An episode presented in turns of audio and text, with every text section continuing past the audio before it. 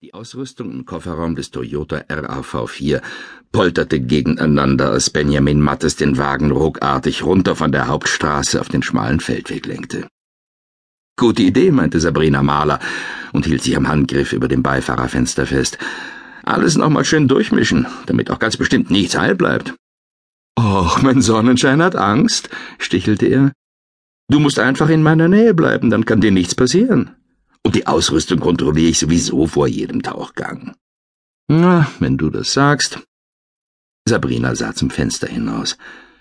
Im nächsten Moment runzelte sie die Stirn. Hä? War das nicht ein betreten Verbotenschild? Wo zum Teufel bringst du mich hin, Benny?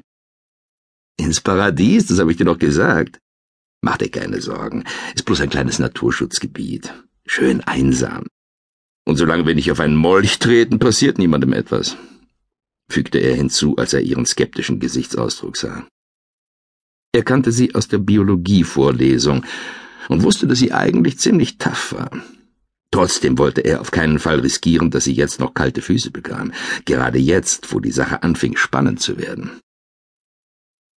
Na gut, solange du mir versprichst, dass du nichts Illegales mit mir vorhast? Sabrina sah ihn so übertrieben naiv an, dass Mattes lachen musste. Er ließ den Wagen langsam im zweiten Gang den Weg entlang rollen, um möglichst wenig Lärm zu verursachen.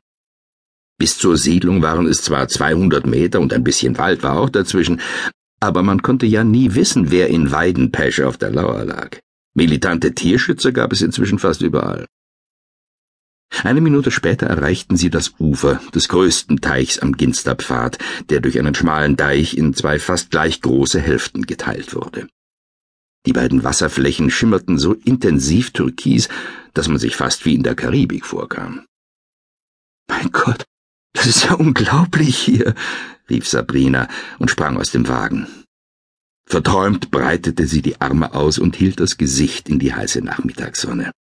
Jetzt weiß ich, was du mit Paradies gemeint hast. Alles nur für dich. Er lächelte zufrieden. Offenbar hatte er den richtigen Ausflugsort ausgesucht. Das konnte ja noch ein richtig netter Abend werden. Ich fahre den Wagen ans Wasser, dann müssen wir die Flaschen nicht so weit tragen. Er legte den Rückwärtsgang ein und fuhr bis kurz vor den Kiesstrand des tieferen der beiden Seen, zwischen zwei Büsche. Falls doch jemand vom Ordnungsamt Patrouille lief, blieben sie so vielleicht verborgen. Und wenn nicht, war ihm der Spaß mit Sabrina das Bußgeld allemal wert. Er stieg aus, öffnete die Heckklappe des SUV und begann mit dem Ausladen. Die Taschen mit der Tauchausrüstung stellte er auf den Boden, aber die schweren Sauerstoffflaschen ließ er im Wagen. So konnten sie sie leichter aufsetzen und umschnallen, wenn sie in den Anzügen steckten. Sabrina kam zum Wagen und schaute interessiert zu, wie er die Sachen aus den Taschen holte und damit zwei getrennte Stapel bildete. Dabei blieb ihr sein muskulöser Körper ebenso wenig verborgen wie sein neugieriger Blick auf ihre braungebrannten Beine. Sie war mit ihm zwar erst zweimal abends ausgewesen, beide Male in einer Gruppe, aber offenbar hatte sie einen bleibenden Eindruck bei ihm hinterlassen. Er allerdings auch bei ihr. Schau mal, ich bin schon auf alles vorbereitet, sagte sie und begann das Kleid langsam aufzuknöpfen. Mattes richtete sich auf und schaute lächelnd zu, wie sie einen Knopf nach dem anderen öffnete. Als sie damit fertig war, ließ sie das Kleid einfach fallen. Der Bikini darunter war der knappste, den sie besaß.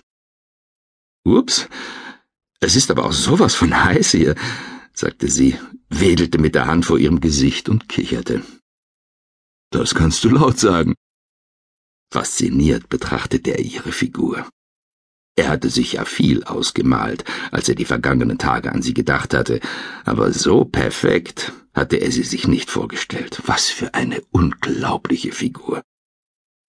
Er machte einen schnellen Schritt auf sie zu und nahm sie fordernd in die Arme. Als er sah, dass sie leicht ihre Lippen öffnete, zog er sie an sich und küsste sie. Oh Mann, wie lange hatte er darauf warten müssen. Und wie gut sie schmeckte. Schließlich löste sich Sabrina aus seinem Griff und schob ihn kokett weg. Ich glaube, du brauchst dringend eine Abkühlung, sonst wird das nichts mehr mit dem Tauchen. Du weißt doch, dass es erst mein zweites Mal ist und wolltest mir ein bisschen was beibringen. Mattes lachte. Na dann los.